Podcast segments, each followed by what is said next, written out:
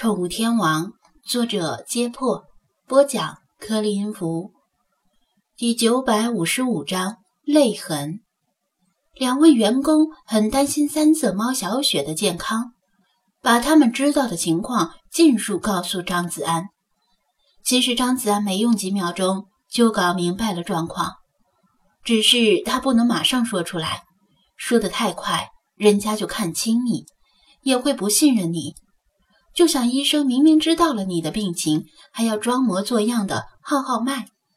他故意摆出一副苦大仇深的脸，沉吟片刻，这才缓缓说道：“不用担心，小雪没有受伤，只是流眼泪而已。”流眼泪？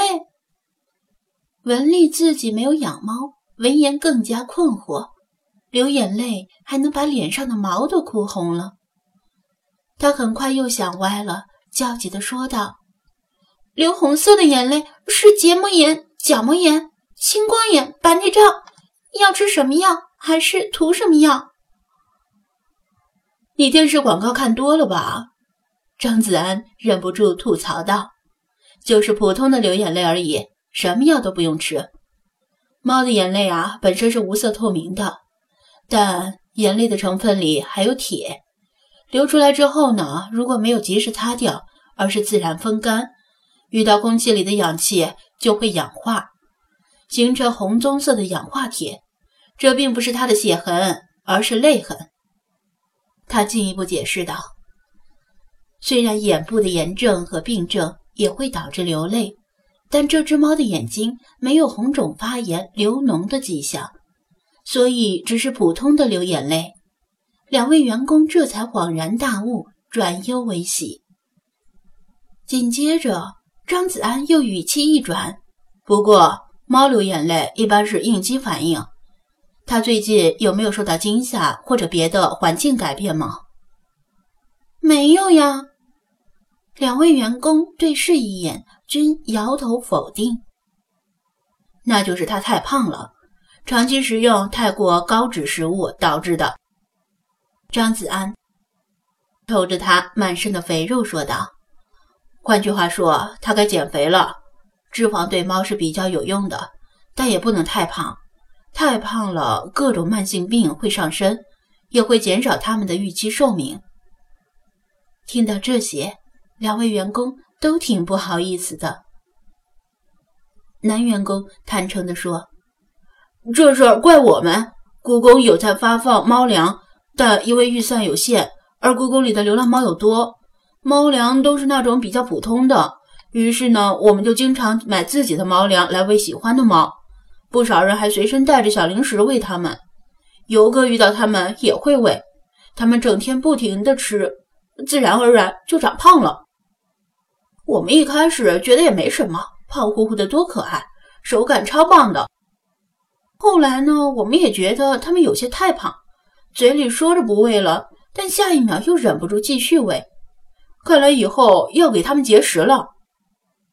文丽也表示得知错就改。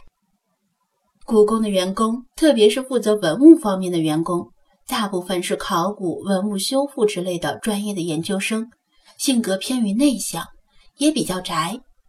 宅男宅女往往更喜欢猫，对这些流浪猫疼爱有加。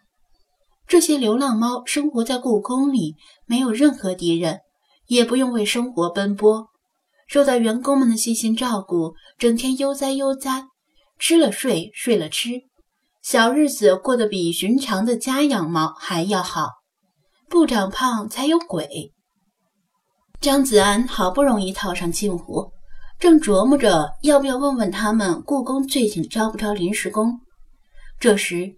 就听到男员工提醒道：“文丽，难得遇上这位高人，要不要请他帮忙看看建福宫里的那只猫的情况？”“对呀！”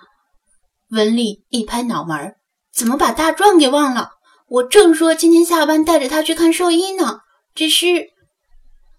他不好意思的看了张子安一眼，对男员工说道。人家是来故宫里参观的，咱们就别浪费人家时间。怪不好意思的，还是我下了班带着大壮跑一趟兽医诊所吧。走，同事们都约定好今天去二刷战犬，你又不去了。男员工惋惜地说。文丽迟疑道：“这……”张子安听到建福宫，心中一动，因为之前看了看故宫地图，开放的区域里没有这个宫殿的名字。既然如此，这个宫殿八成是位于未开放区域。他正绞尽脑汁想怎么混进未开放区域里，正好机会来了，当然不能错过。没关系，反正我以前也来过故宫，这次只不过是故地重游。再说，我今天打算在故宫里泡一整天，去看一眼也耽误不了多少时间。他急忙插话道：“你看，人家都这么说了。”男员工欣喜地说道：“咱们就别客气了。”张子安点点头：“对呀，而且我还要感激你们如此支持战犬和飞马斯呢。”文丽也是喜出望外，如果能在白天把大壮的问题解决了，他今天晚上就能跟着同事们一起去电影院。昨天他们看了首映之后，都对电影赞不绝口，说一定是今年国内电影市场又一匹黑马。